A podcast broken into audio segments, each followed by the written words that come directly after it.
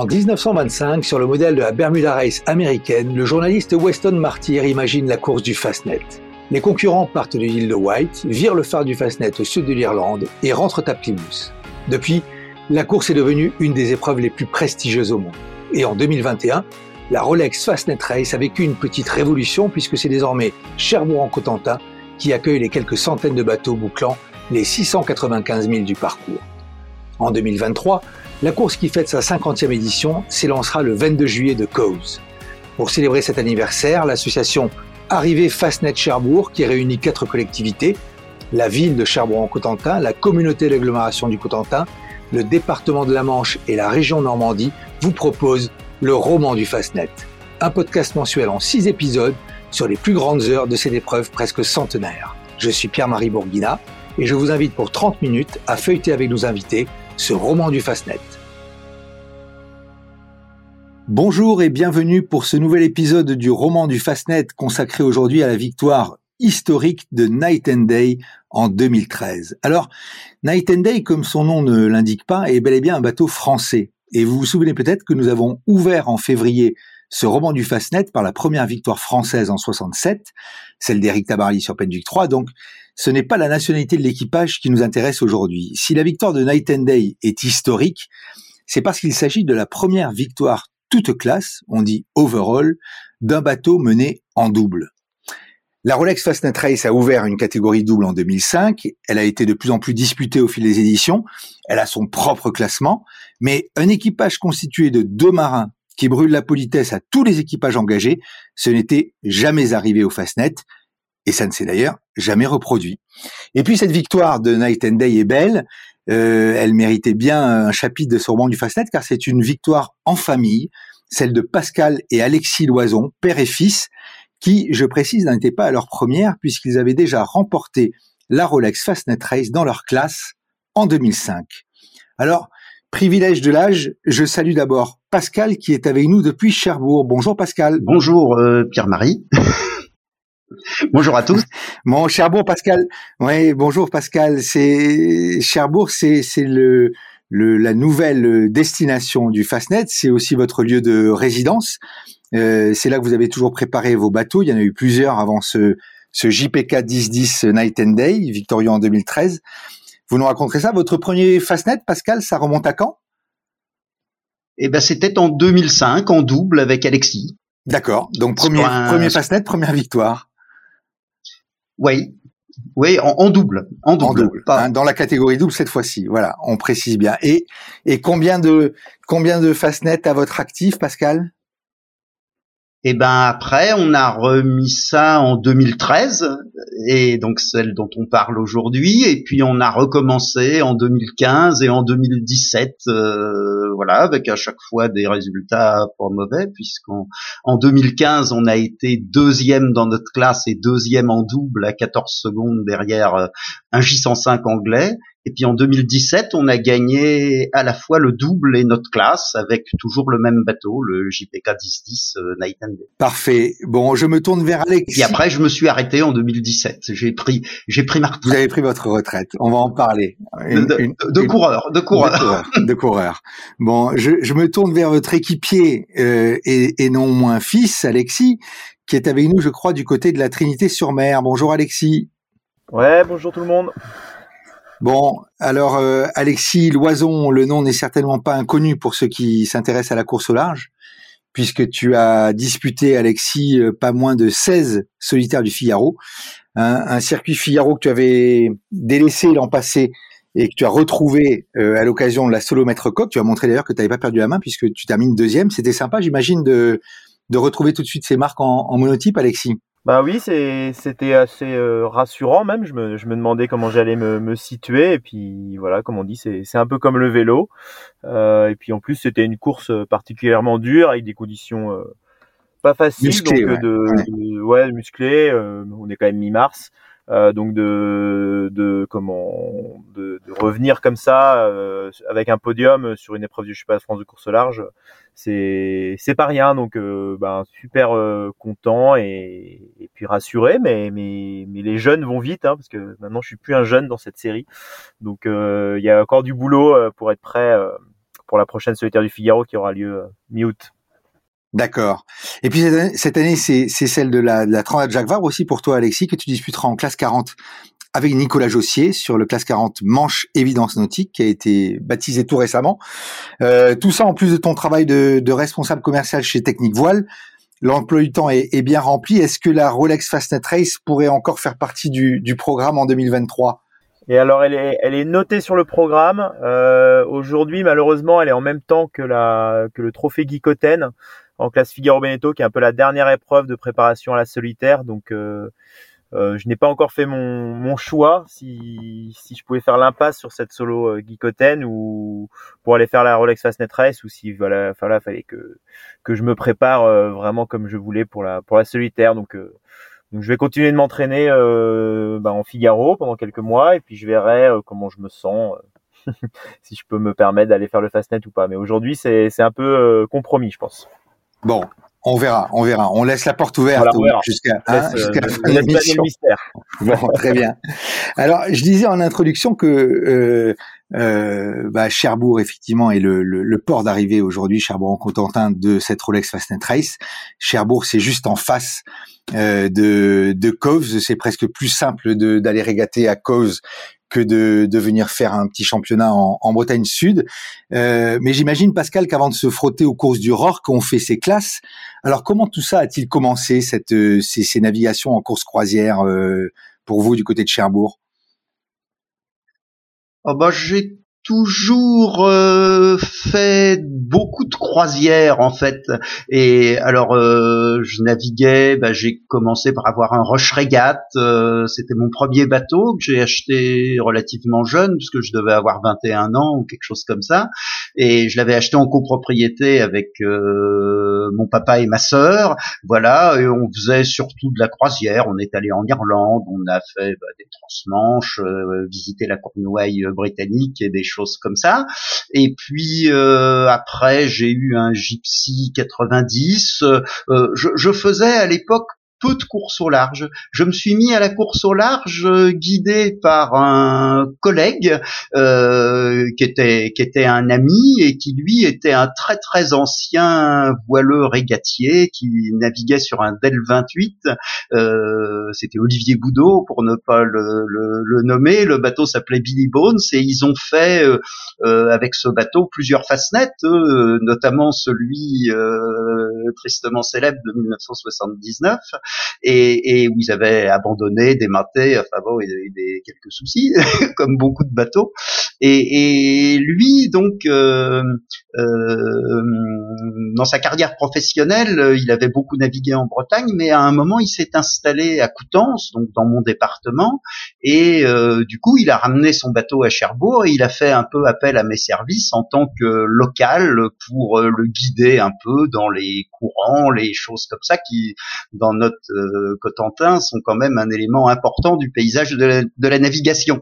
Et, euh, et, voilà, donc j'ai pris goût à la, la, course au large comme ça, parce qu'on a fait des courses dinars, des, des, des des, courses du Rorque.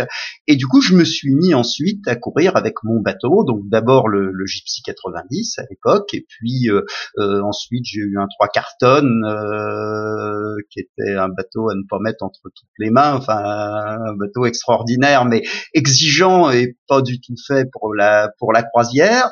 Euh, et mais je faisais de la croisière avec quand même.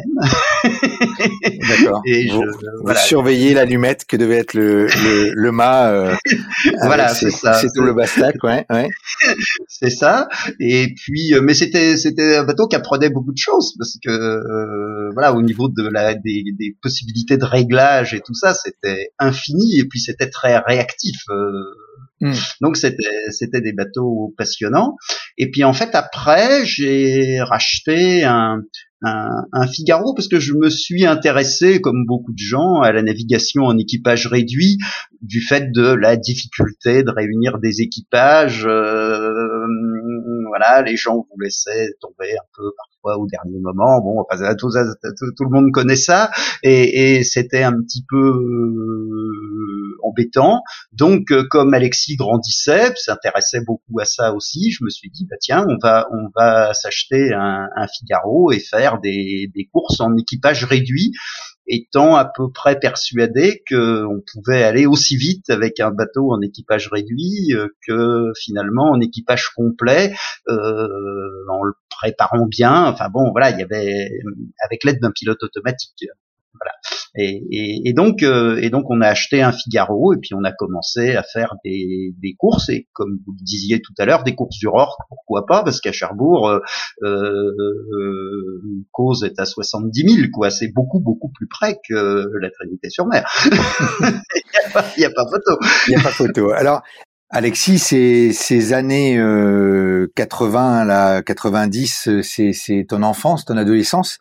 Euh, cette vocation, toi, de la course au large, en tout cas la décision d'en faire ton, ton métier, euh, elle arrive quand exactement? Est-ce qu'elle arrive avec ces courses du Rorque Ouais, elle en fait, elle en fait bien partie. C'est sûr que j'ai toujours été, euh, euh, j'ai toujours eu le virus très vite, très à l'aise sur le bateau, même voilà tout, tout, tout petit.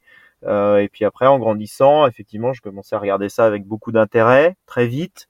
Euh, je suis pas vraiment passé par la case des rivers, je n'en ai pas fait beaucoup, mais par contre, voilà, on faisait, je faisais, je faisais équipier déjà sur les croisières, et, puis très vite, je me suis retrouvé à faire équipier sur euh, bah, les, les, petites régates euh, avec euh, papa, et, et puis aussi avec des copains, faire un peu de classe 8 et tout, mais mais c'est sûr que très vite j'ai voulu euh, voilà c'était pas forcément le parcours banane qui m'intéressait mais plus euh, bah, la traversée de la Manche jouer des courants euh, des changements de vent euh, aller jouer dans les cailloux etc ça c'est tout de suite ce qui m'a ce qui m'a beaucoup plu les nuits en mer euh, tout ça ça et si possible en équipage réduit.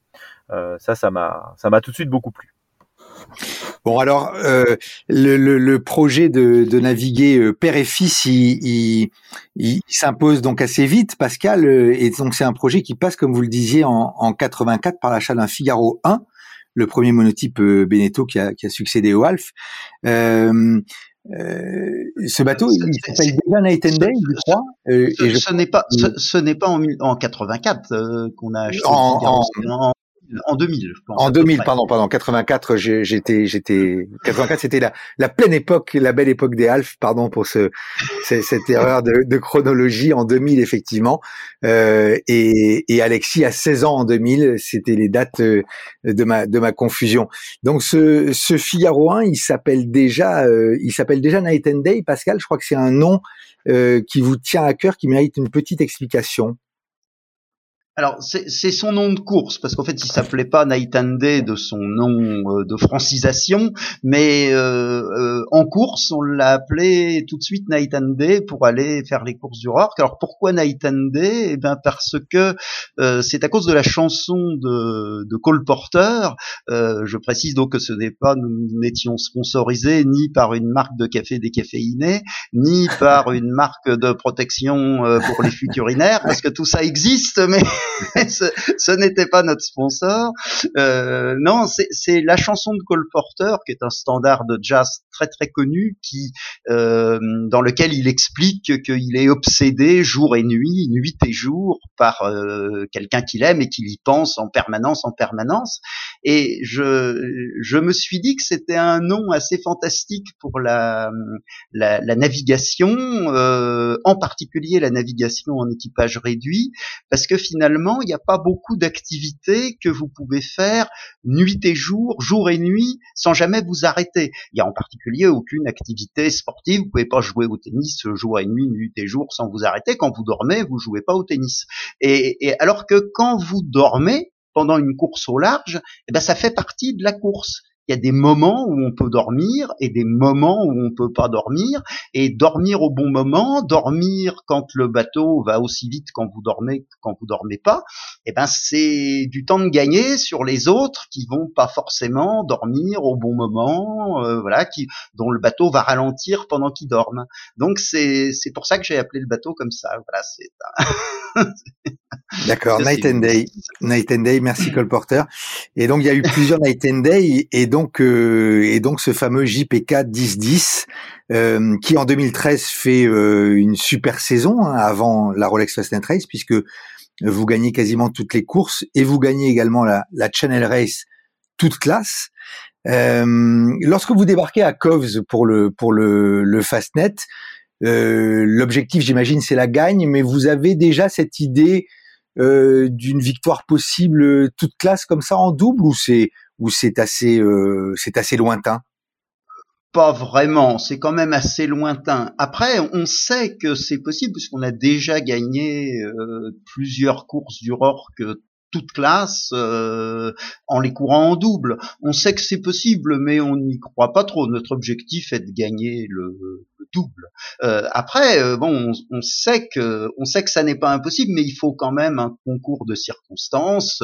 Euh, bon, les comme c'est une course en handicap, ben il y a des conditions où les gros ratings sont avantagés. Vous pouvez faire la meilleure course que vous que, que vous pouvez rêver sans faire aucune erreur. Vous serez de toute façon battu parce que vous passerez pas au bon moment dans les dans les virages du parcours et donc vous serez pénalisé par rapport à d'autres qui sont passés 12 heures avant ou au contraire qui vont passer euh, quelques heures après. Euh, ça, ça, on peut pas, on peut pas lutter contre ça, mais on sait que c'est, on sait que c'est possible. Mais sincèrement, le, le jour du départ, on, on y on n'y croit pas trop. Euh, on en plaisante un peu avec Alexis au moment du départ parce que euh, comme c'est c'est son, je ne, sais plus si c'était le jour de l'arrivée ou le jour du départ, son anniversaire, mais bon, il, est né le 11 août et c'était dans ces dans ces dates-là et, et je lui demande ce qu'il veut pour son anniversaire et il dit une Rolex. Voilà. bon, effectivement la Rolex qui est la Rolex qui est le, cadeau euh, le prix euh, de, de euh, donné par l'organisation euh, pour celui qui gagnerait toute classe. C'est bien ça? Voilà voilà exactement oui. bon très bien. Alors Alexis ce, ce départ euh, tu t'en souviens? Les conditions étaient comment là sur la ligne en, en 2013 c'était c'était un, une édition, je crois, de, de vent assez assez médium, des conditions ni ni trop faibles ni trop vigoureuses? Ouais, je me rappelle très très bien. C'était du loup-voyage, euh, voilà, dans un petit médium, euh, et ça avait commencé fort parce qu'en fait, euh, la quasi-totalité des bateaux, donc c'est un départ, il y a plusieurs départs en fait, toutes les 20 minutes. Oui, voilà. Peut-être qu'il faut que tu racontes ça quand même à, à, nos auditeurs que le le départ d'une Rolex Fastnet Race, c'est d'abord un c'est un spectacle, c'est c'est orchestré, et puis et puis il y a tellement de bateaux et de bateaux différents quand on est dans la dans, dans une classe euh, comme vous en IRC3, on a le temps de voir du beau monde euh, s'élancer, j'imagine. Voilà, exactement. Je l'ordre, je crois que c'était d'abord les, les multicoques, peut-être après les les IMOCA, et très vite, voilà, c'était les après c'était les IRC4, donc les petits IRC, euh, et ensuite c'était nous, etc., jusque aux très grands IRC, etc. Et en fait, donc nous on était le, on va dire le deuxième départ des IRC, et donc euh, c'était du loup voyage et avec un peu de courant contraire. Euh, donc fallait un peu choisir le quel côté, euh, soit on va dire du côté Angleterre euh, pour s'abriter du courant contraire, soit du côté île de White. Et, et je me rappelle qu'en fait sur le départ on devait être deux bateaux, donc euh, deux JPK 10-10 à avoir choisi le côté île de White parce que bon on trouvait quand même qu'il y avait beaucoup de d'arguments aller de ce côté-là, mais on n'était que deux bateaux. Et donc je me rappelle très bien parce que c'était un autre JPK 10 qui était aussi basé à Cherbourg, Red Jingby. Et donc on a commencé très fort à se bagarrer, euh, à croiser l'un derrière l'autre à chaque virement de bord euh, sur ce départ. Et surtout on n'était que tous les deux de ce côté-là. Mais à la sortie du Solent, euh, bah, on croisait en gros en tête de notre classe. Donc, donc déjà on avait fait un, un joli premier petit coup mais voilà, on avait, on, on, avait vu clair euh, déjà sur ce départ, donc on a, ça nous a permis de faire un super départ en fait et de, de sortir euh, aux avant-postes euh, euh, aux Needles. Donc, je, Alors, je, je précise, je précise qu'il y avait quand même 8 JPK 1010, je crois, euh, engagés oui. sur cette sur cette Rolex Fastnet Race. Euh, donc il y avait presque une course dans la course hein, de, de, ce constructeur déjà en vogue hein, avec ce ce, ce 1010 qui a été vraiment une un moment charnière pour le chantier de Jean-Pierre Kelbert.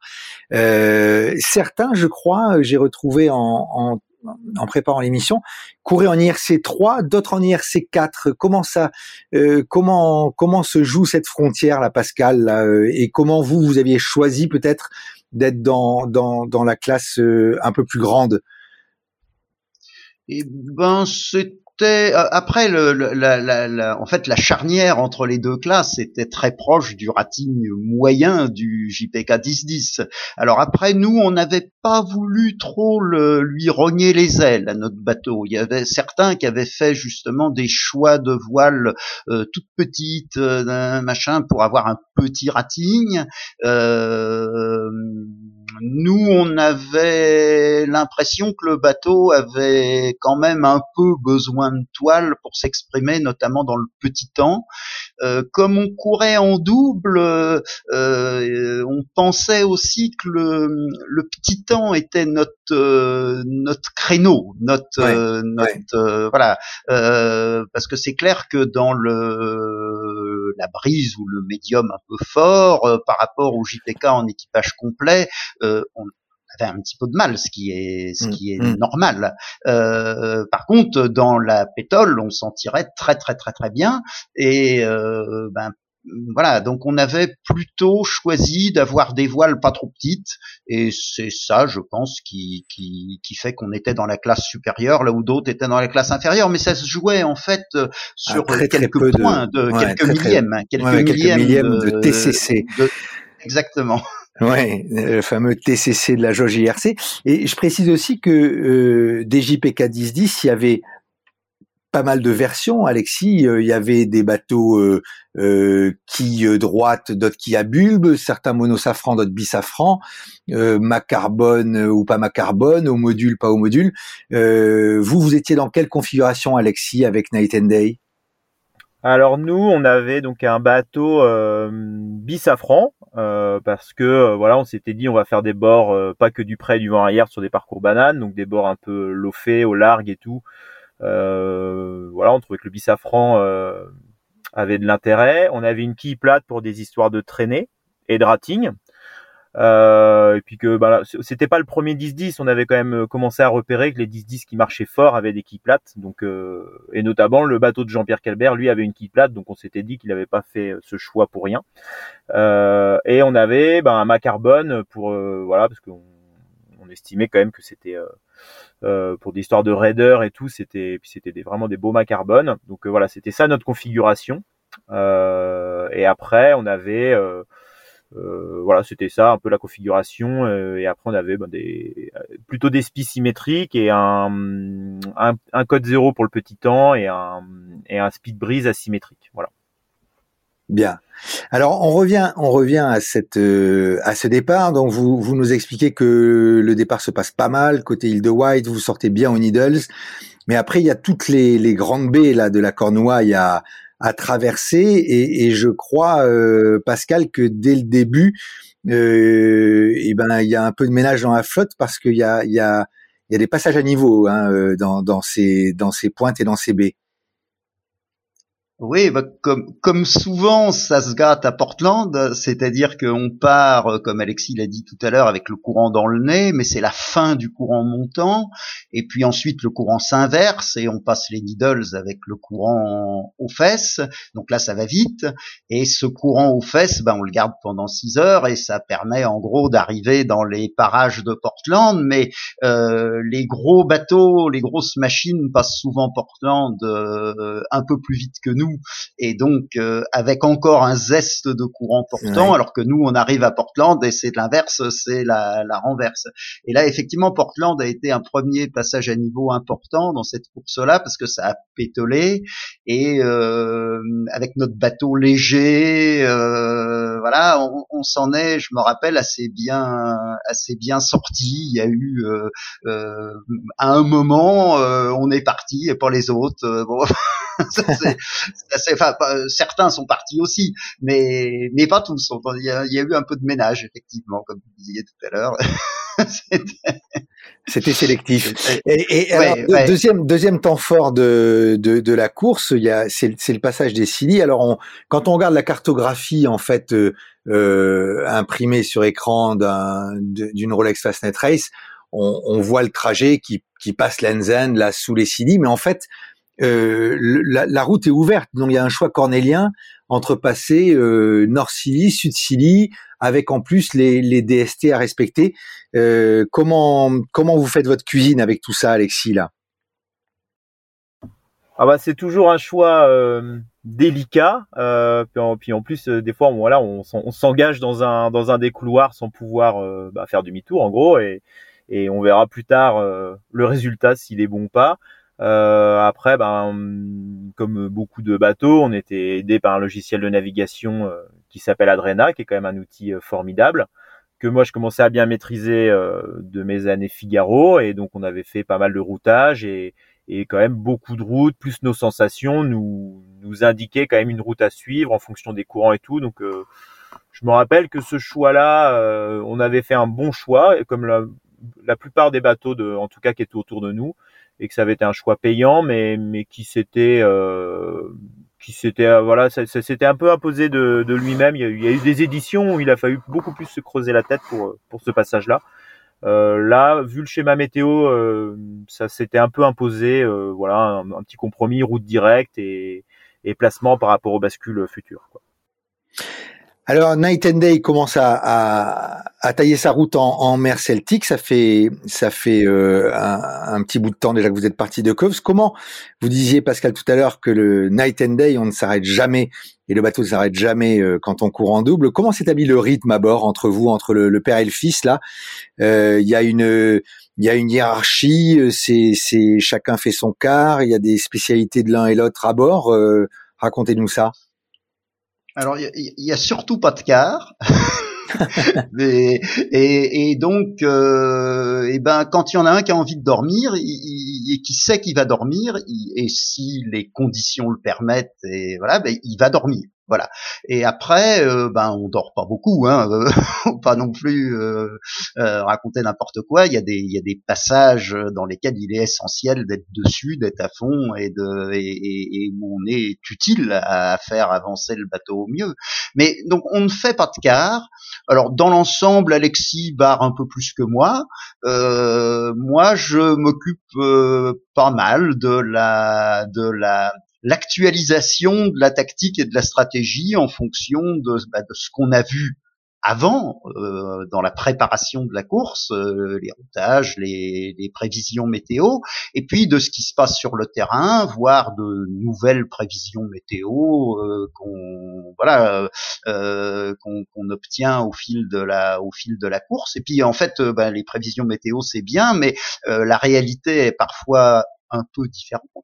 et, et, et, de toute façon, ça, c'est toujours utile de regarder un peu les nuages et la couleur du ciel pour euh, euh, évaluer quand va se produire le phénomène annoncé par les prévisions météo et quand est-ce qu'il va se produire exactement pour se, se placer au mieux. Il y, y avait aussi, je me rappelle que dans cette course-là, c'était l'une des premières fois qu'on utilisait l'AIS, et l'AIS euh, est un truc euh, qui euh, complique beaucoup, beaucoup la tâche, ce que j'appelle le mouchard. Euh, ça, ça, complique beaucoup la tâche du, de justement du du navigateur entre guillemets parce qu'en fait la navigation on la fait on la faisait tous les deux le choix de la route le, toujours. On n'est pas toujours d'accord d'ailleurs mais mais on, on, obtient toujours un consensus en fait en échangeant des arguments des trucs des machins et toujours on choisit. Il n'y a pas de personne ne décide. En fait les choix on les fait toujours euh, ensemble on est toujours d'accord sur les choix même si au début on ne l'est pas forcément. Euh, et, et euh, mais, mais l'AIS, ça donne des. Tout à l'heure, Alexis parlait là du passage dans les DST au niveau des CILI.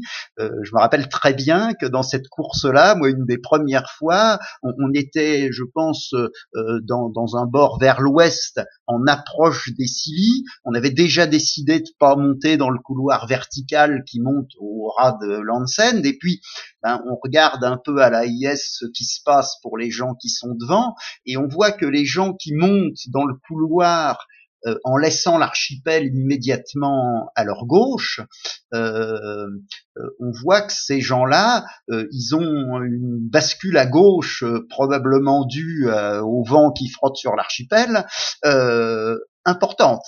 Et, et, ça se voit très bien entre les gens qui sont, les gens qui sont à droite du couloir et euh, qui euh, font cap, euh, je dirais, au nord, et les gens qui sont à gauche du couloir, près de l'archipel, qui font déjà presque la route directe, et qui font du, et qui font du 340, voilà.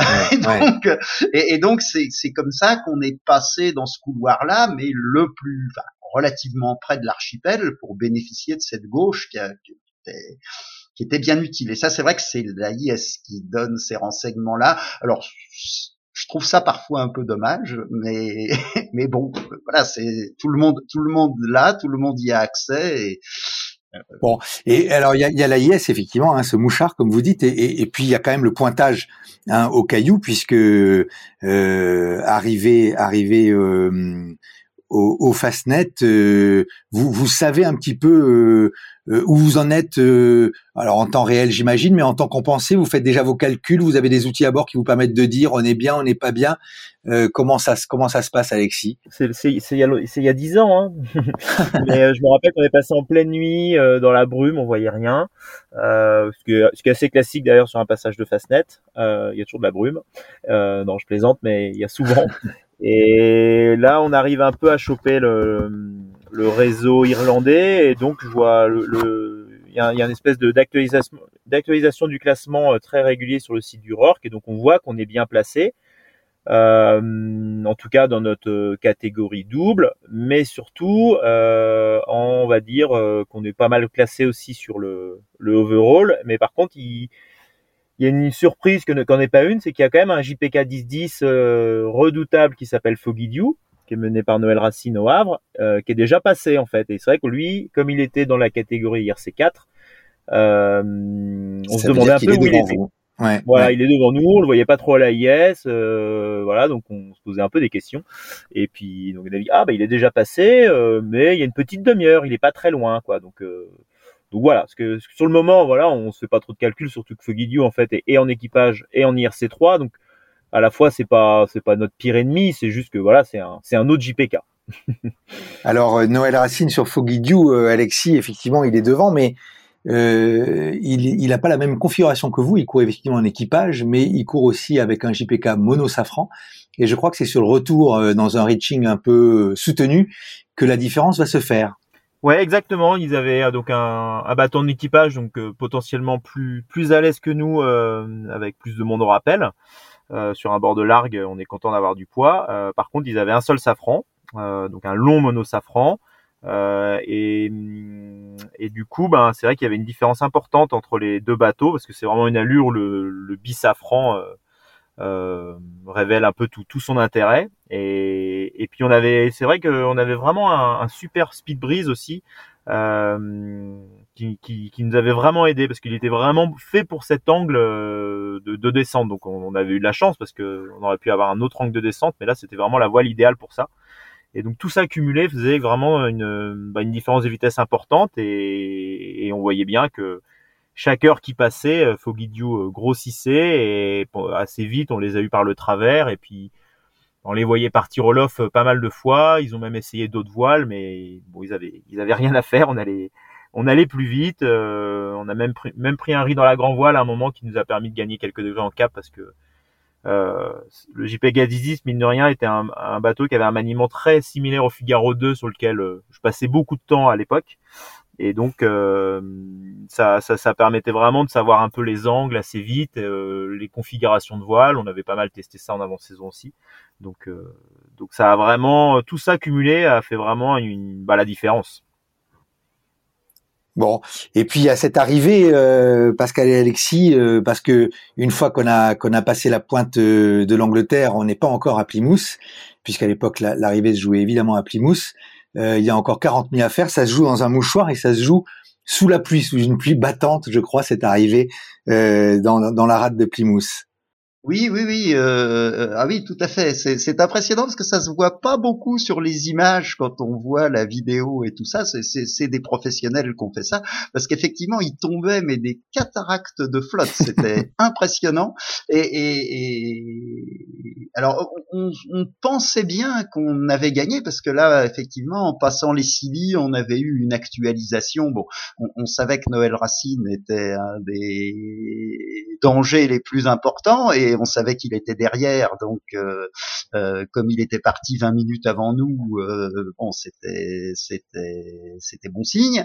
Et même s'il y, avait Géry Transo aussi sur le sur alors, le C34 voilà, exactement. Qui lui, euh, du côté des Silly, il était encore devant, je crois. Mais mais ça s'est moins bien passé pour lui euh, au niveau, je crois, du Lizard, où il a dû avoir une configuration de courant moins favorable au Lizard, ce qui fait que bah, lui aussi, on a réussi à passer devant et, et euh, et, et donc on, on, pensait bien qu'on avait qu'on avait gagné, euh, voilà. Mais mais bon, on était occupé encore à faire avancer le bateau et, et tout ça, et, et, on a été accueilli vraiment par donc euh, un des, des bateaux qui euh, ont fait des images. Ça, on s'est dit ça c'est bien, ça ça c'est ça sent bon.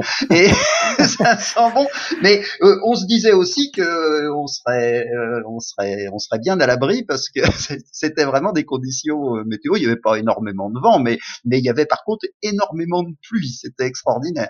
Ouais, Alexis, une arrivée humide dont tu te souviens, j'imagine bien aussi. Euh, je me rappelle très bien de cette ambiance particulière, euh, donc euh, bah, très, voilà très bien décrite. Euh, mais je me rappelle aussi que voilà, on était, on se doutait bien qu'on avait gagné et à la fois, euh, à la fois, on se méfiait quand même d'un plus petit rating que nous parce que on n'avait pas trop les positions des autres bateaux et et pour la petite histoire, en 2005, en fait, on, on a été leader overall pendant quelques heures euh, avant de, de se faire doubler par d'autres plus petits ratings. Donc, euh, donc on, on criait euh, à demi-victoire parce qu'on aurait tout à fait pu, il y aurait pu avoir un plus petit bateau euh, à qui on aurait dû rendre beaucoup de temps, qui, qui aurait pu nous coiffer à l'arrivée pour le, le, final. Donc, donc c'est vrai que sur le moment, on n'explose pas de joie parce qu'on se méfie quand même d'un plus petit bateau.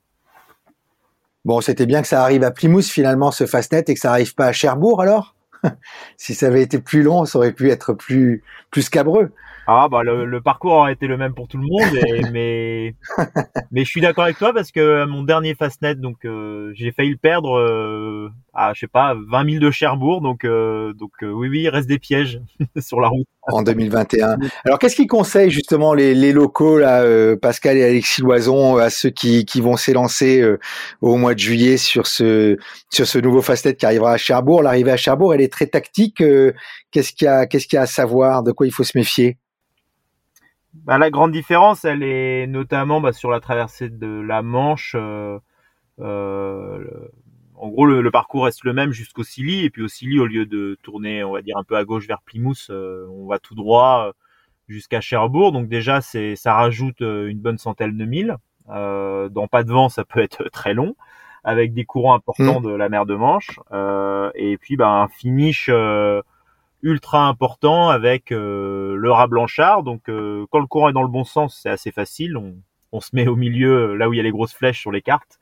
Euh, quand le courant est contraire ou va devenir contraire avant la ligne d'arrivée, bah, il y a un timing très important à, à anticiper. sur le fait d'arriver soit très au large pour bénéficier du courant encore portant jusqu'au bout, soit aller bah, se cacher dans les cailloux, au plus près des cailloux, euh, en attendant la prochaine renverse et qui se fera plutôt à terre et, essayer de passer le rat blanchard à contre. Il y a, il y a des passages, mais, mais qui n'ont rien d'évident. Oui, on l'a on l'a vu on l'a vu déjà sur des sur des solitaires du Figaro absolument. Euh, euh, J'imagine que vous avez été fêté euh, à votre arrivée puisque comme je disais en introduction, euh, euh, un équipage en double qui gagne overall, ça n'était jamais arrivé ça ne s'est jamais reproduit de plus. Qu'est-ce qui, qu'est-ce qui explique ça d'après vous, Pascal euh, euh, C'est vraiment une conjonction très particulière de, facteurs qui, ont eu lieu en 2013 pour vous? Oh, il y a, y a un peu de réussite, faut pas dire le contraire, mais mais en même temps, je, voilà, on a on a déjà gagné des courses toutes classes. Euh, bon, il faut il faut une conjonction de courant, de météo, de, de, de tout ça. À mon avis, ça va se reproduire un jour. Euh, parce que il n'y a pas de raison que à partir du moment où les équipages en double euh, gagnent quand même assez régulièrement leur classe, euh, ça s'est produit donc en 2013, mais ça s'est produit aussi en 2015 pour le J105 qui nous bat, ça s'est produit en 2017, c'est nous qui gagnons dans notre classe et euh, et en double. Euh, je crois qu'Alexis a fait pareil en 2021. Enfin bon. Euh, avec Guillaume Pierwell. Et, et, et, je crois donc à partir du moment où les doubles gagnent régulièrement leur classe de longueur, il n'y a pas de raison qu'un autre équipage double un jour, avec euh, la petite réussite euh, météo, euh, météo, courant, voilà. quand, quand tout se présente bien, ben ça peut arriver effectivement que ça soit du, du toute classe. Ça arrivera. Mais bon, euh, voilà. Après, encore une fois, c'est souvent c'est plutôt les gros ratings qui, qui, je pense que quand on fait des statistiques, c'est plutôt les gros ratings qui gagnent cette course. Mais bon, voilà, il y a, y a, des circonstances où c'est où c'est le contraire. Bien. Bien, on arrive au terme de cette émission, euh, Pascal et Alexis. Vous nous avez pas dit qui a gagné, qui a gardé la, la Rolex à son poignet après cette victoire euh, overall? C'est Pascal ou c'est Alexis?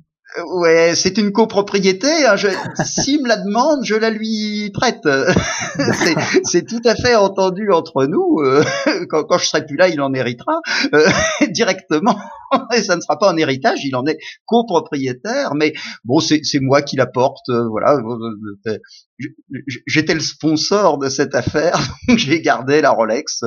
Et puis, et puis, il était urgent que je la gagne parce que j'avais quand même 53 ans à l'époque, et donc, bah, si je voulais ah réussir ma vie, vous savez bien. Oui, oui, la maxime de Seguela. euh, ouais, ouais. Donc, Alexis, Alexis a encore un peu de temps. Alexis, tu as quelques années voilà, encore. Voilà, je, je, hein, pour, je, pour pense, je, pense, je pense que dans les années à venir, il aura l'occasion de on lui souhaite, on lui souhaite et on lui souhaite dès cette année avec cette nouvelle solitaire du Figaro et cette Transat Jacques va revenir. Merci messieurs euh, d'avoir participé à ce roman du Fastnet. Euh, je vous donne rendez-vous pour un prochain épisode très bientôt et je vous rappelle que l'association Arrivée Fastnet Charbourg vous donne rendez-vous du 20 au 29 juillet pour célébrer les arrivées sur le village de la course à Cherbourg en Cotentin. À bientôt.